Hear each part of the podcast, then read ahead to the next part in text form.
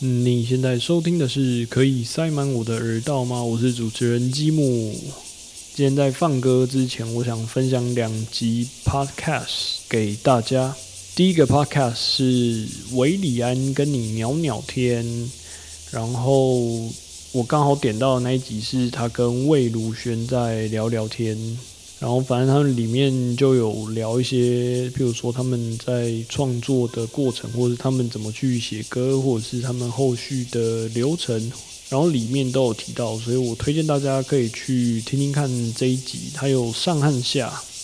所以就把这个分享给大家。然后第二个是来自早安 Lina 这个 Podcast。他的第八集是跟老王乐队的 CEO 老图做的访谈，然后也推荐给大家，就是就是他们里面也谈到很多，不管是音乐圈或者是乐团的成立，或者是或者是很多很多的细节都可以在里面听得到，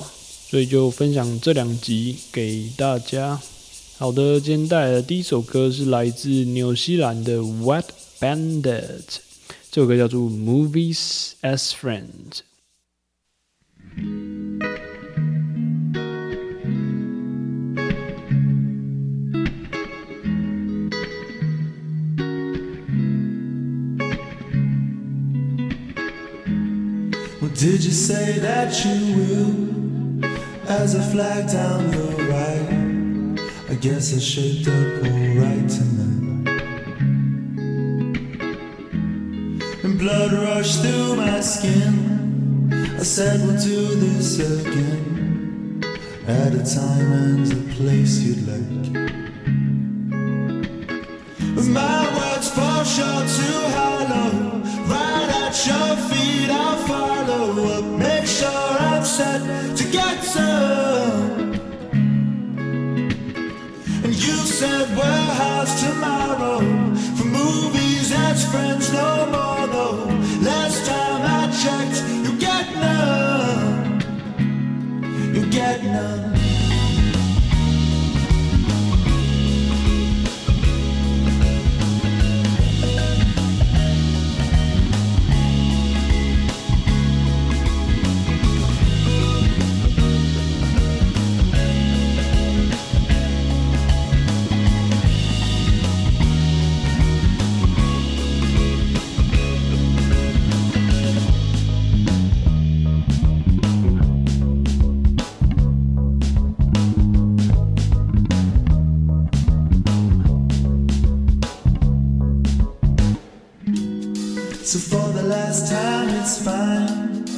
Love to do as you like.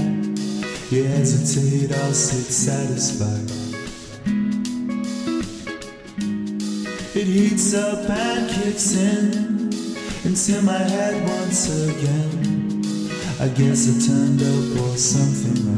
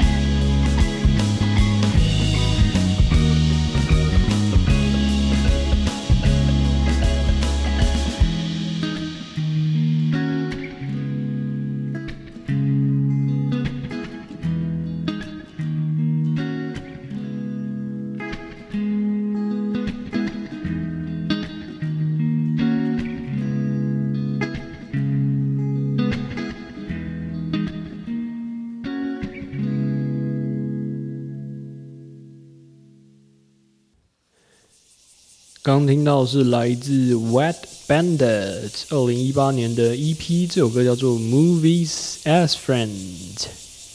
好，那今天来聊聊阴谋论好了。然后我想大家都知道，这个中国的资讯监控很严格，然后很常会有人不小心就说了一些太敏感的话，然后可能被删文或者是删帖，或甚至是被公安找去约谈、喝茶，甚至最后被消失这种事情，应该大家都知道。然后我今天早上看到有有人分享，就是有一个美国的记者，然后他是专门跑那个中国线的这个记者，然后呢，他就是这几天就突然把他的 WeChat 密码改成 fuck CCP 八十九，然后在他改完的大概过了四十五秒之后，他的整个 WeChat 账号就整个被删除了。好，反正中国资讯监控应该就是大家都知道的事情。那我先来推一部电影，这部电影叫做《鹰眼 Eagle Eye》，然后它里面就是说有他们美国有创造出来一个 AI 一个人工智慧，然后它可以监控所有的，不管是摄影机或者是电话或者是讯息等等等。然后他就透过操控这些东西，然后去，然后去控制他想控制的人类，反正是一个我觉得蛮有趣，然后现实生活中也有可能发生的事情，所以就先推荐给大家。然后我不知道大家有没有看过有一个网友测试的影片，就是他想要测试 Google 到底有没有在听你讲话，不管是你用手机或者是你用电脑。这一些，然后之前就网友测试说，因为他自己是没有养任何的宠物，不管是狗或者是猫，然后他那几天就疯狂的在他的电脑前面，就疯狂的说跟狗有关的事情，或者是他想要买猫的饲料，或者是买宠物的用具等等等。然后呢，过了大概一天。他的 Google 上面的广告投放就开始有这一些、这一些跟宠物有关的广告就开始跑出来，然后他就觉得蛮恐怖的，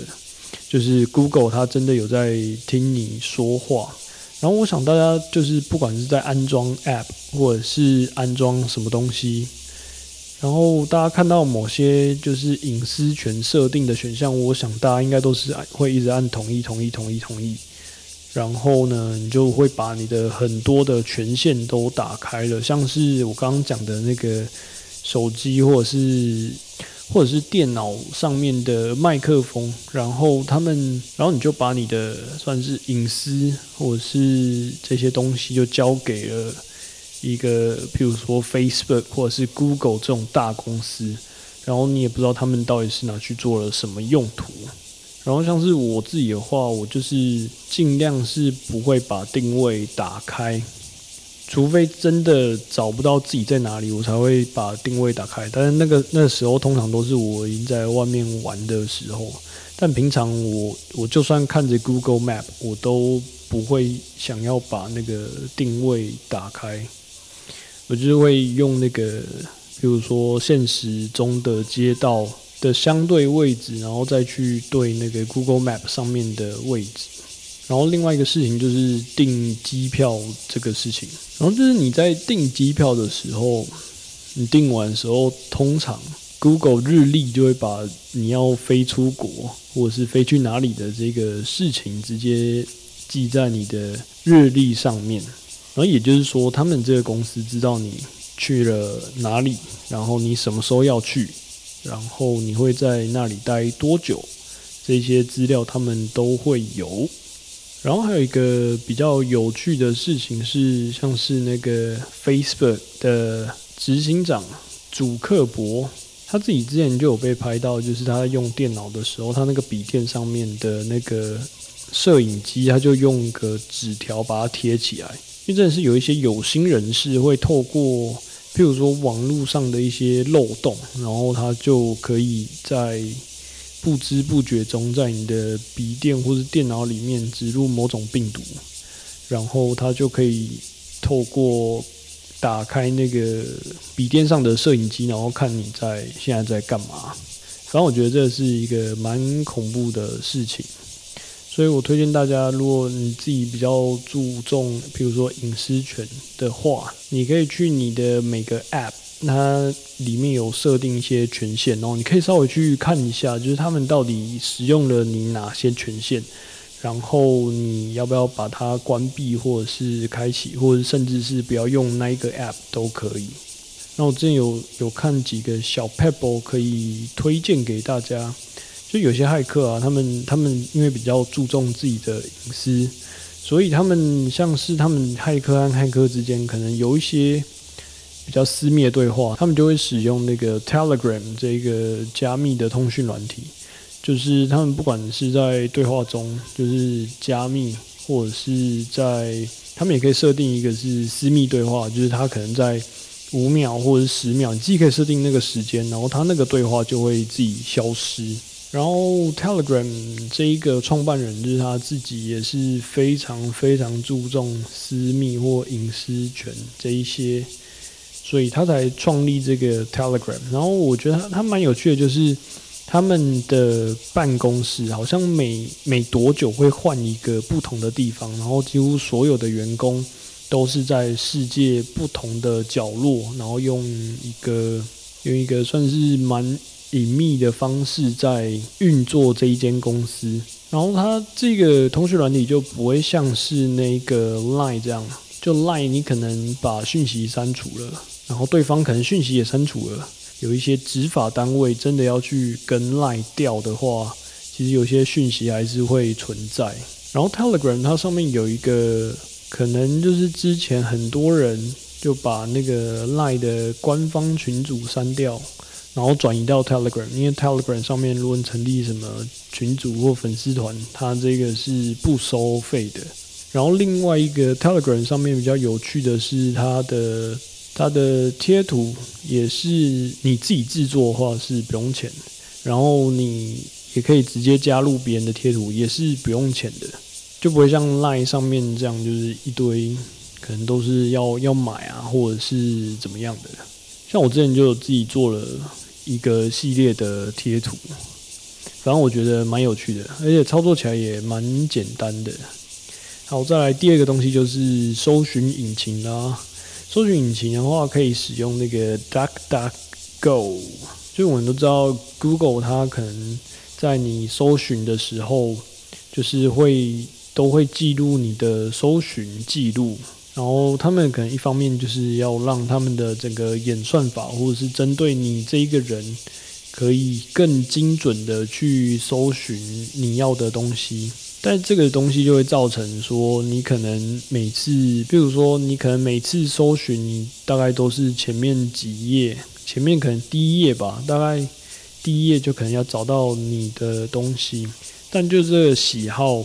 的资料会被 Google 收集起来，会被记录起来。但如果你使用 DuckDuckGo 的话，他们就是不会主动的去收集你的搜寻记录。然后，但是它有个缺点，就是因为它没有收集你的搜寻记录，所以它在找东西的时候不会像 Google 这么的精确。但另外一个好处就是它很注重你的隐私，你的搜寻隐私，所以就推荐这两个小东西给大家。好，那接下来我们来听第二首歌，这首歌是来自德国的 Lion Sphere，这首歌叫做 State of Mind。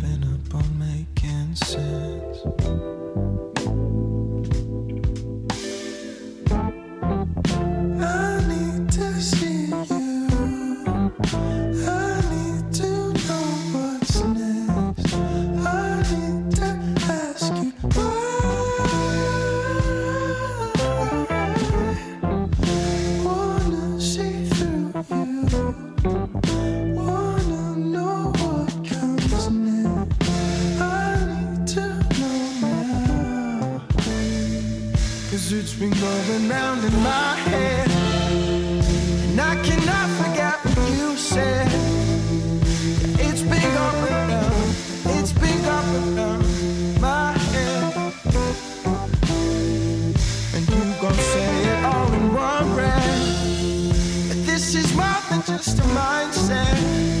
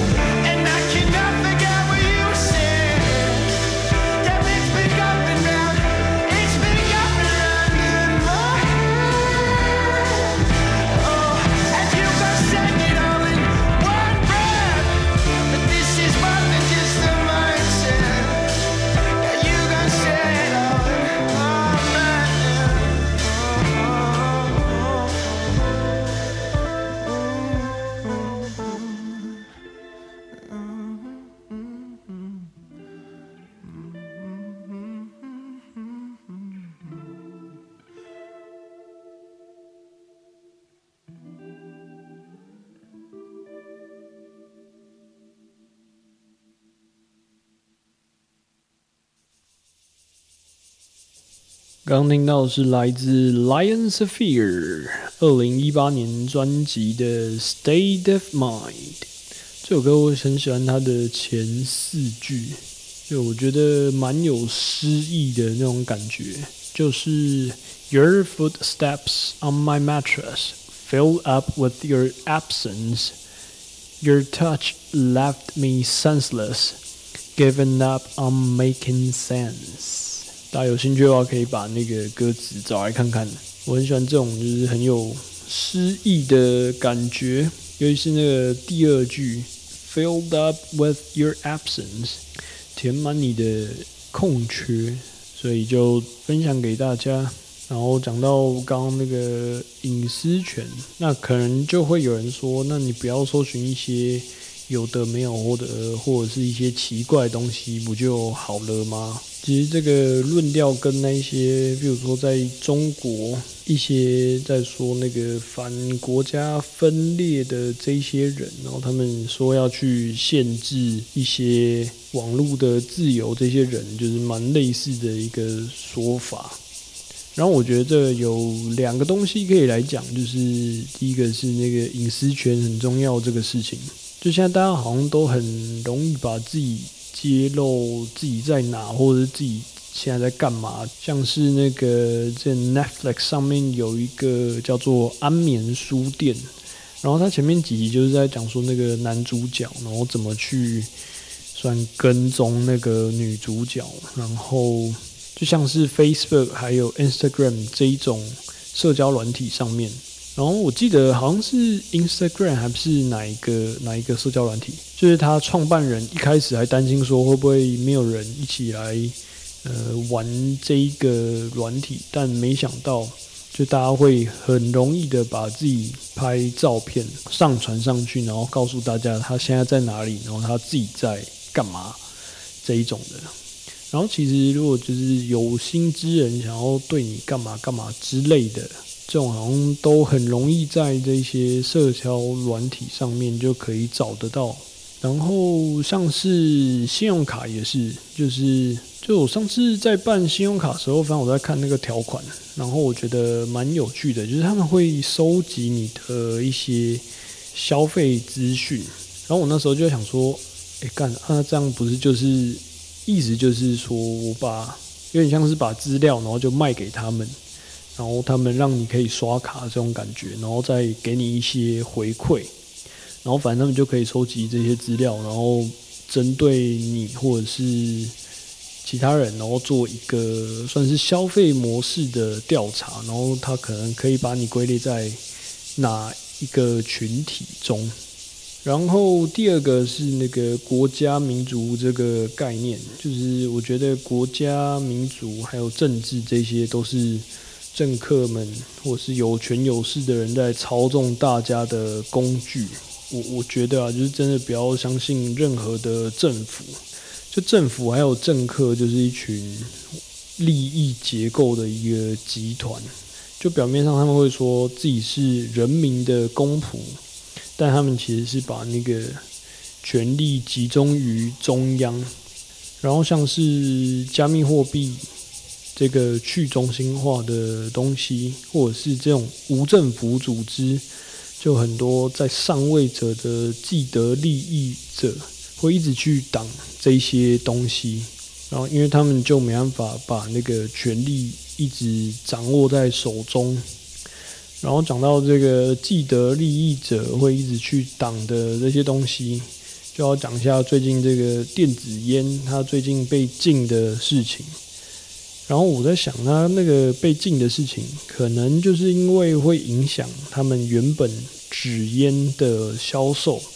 就你你想想看，就如果你是烟商的话，然后你又有庞大的资源，可以去游游说一些官员，或是游说一些立法团体，然后可以去呃阻挡这些电子烟来侵蚀自己的利益，那你自己会不会做？然后我又想到另外一个例子是，就在大概十九世纪末，那那时候好像纽约街头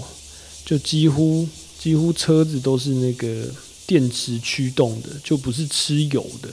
但是为什么电动车会在最近才才发展起来呢？这就是又是另外一个阴谋论的部分啊。如果你是油商的话，你是石油商，然后你想要让大家都来使用石油，那你会怎么做？那有可能你会做的事情就是就是要消除这一些用电池驱动的车子，改成石油驱动的一些发动机之类的。譬如说，如果我是一个石油商，我要做的玩法就是我把电动车的专利都买下来，然后买下来之后就放在我的仓库里面。然后就从此之后就不会再曝光了，然后可能也会用很多的资源去，比如说游说一些立法团体去禁止某些东西。这个大概就是世界上的某些有人在提到的阴谋论。还有，那我们带来第三首歌。这首歌我是在那个 Instagram 上面广告看到的。那我们先来听一看他的歌。这首歌是来自 Majesty，这首歌叫做 Tonight。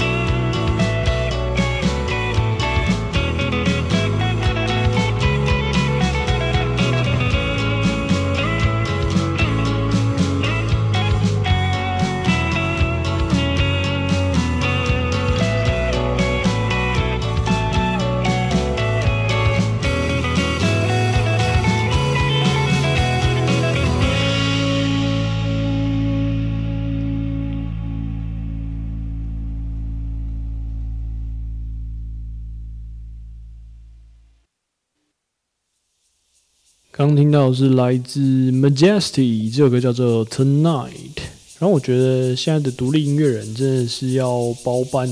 很多东西，就不管是从作词作曲到后面的编曲啊、录音、混音，然后他的作品做出来之后，这个可能只是一个他的名片，然后他的名片他还要去把。这一首歌或是他的作品推广出去，然后他还要自己做行销，还要自己下广告，还要自己分享给大家，然后去去触及到更多会喜欢听这首歌的群众。反正我觉得要在这个年代就当一个独立音乐人，真的是蛮辛苦的一件事。然后市场上的作品又非常非常的多，然后你要怎么去找到你自己的目标客群，会喜欢听你的歌的这个客群，这也是一个算学问啊。然后你要怎么去培养你的，像是 Instagram 还有 Facebook 上面的社群，然后可以让这些东西更有被讨论的程度。然后，然后我看到这个 Majesty，就是他自己是自己下广告，然后自己什么都自己来，反正都一手包办了，所以就分享给大家。好，那我们再来聊聊这个阴谋论。然后我想大家可能都有听过九一一事件，就大概是在我国小时候发生，就是有那个客机然后去撞。纽约的那个双子星大楼，然后造成它的大楼倒塌，然后很多人就丧生在那一个大楼底下。然后呢，其实有很多的阴谋论就在说这一个事情。第一个可能是有些人在他们的，就是他们有拍到那个。客机撞进那个大楼的瞬间，然后有些人觉得那一个撞进去的瞬间有点怪怪的，很像是被融进去的。然后反正那时候就有一些阴谋论的网友就在说，这个东西是不是用一个三维就全息全息投影的方式，然后让那个那个飞机撞进去。然后，所以大家才会看到这个飞机撞进去的样子，但其实它可能是从大楼里面就已经有做一个爆炸。然后之前就是有人在讲这个阴谋论的时候，就有去访问一些建筑结构的学者，然后他们就说，就如果是两两架飞机撞进去的话，就它的。它应该是不至于会造成这两栋大楼的倒塌，它可能比较像是从里面就已经把它的结构破坏掉，然后所以它整栋大楼才会造成倒塌。还有人就是在那个。倒塌的现场就看到那个，就看到它那个钢筋结构的金属已经融在一起，而那个融在一起的状态就是要在一个非常非常高温的状态。然后呢，还有很多去救灾的消防员在救灾完之后，也有很多就开始罹患癌症。然后就有一些阴谋论的人在说，就是他这个，就他。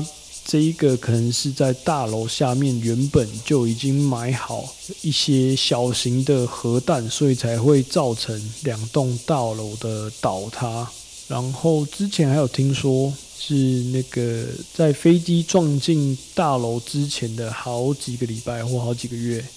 这个大楼的拥有的楼主就已经预先。为这两栋大楼保了不少的产险，然后好像这一切的东西好像都是一个有经过计划的一些手段，然后可能会要去制造一些仇恨，然后让美国可能有机会的去那时候去攻击伊拉克，然后去获取一些资源，因为那时候美国。去进攻伊拉克的时候，不是都一直说伊拉克有很多化学武器，或者是大规模的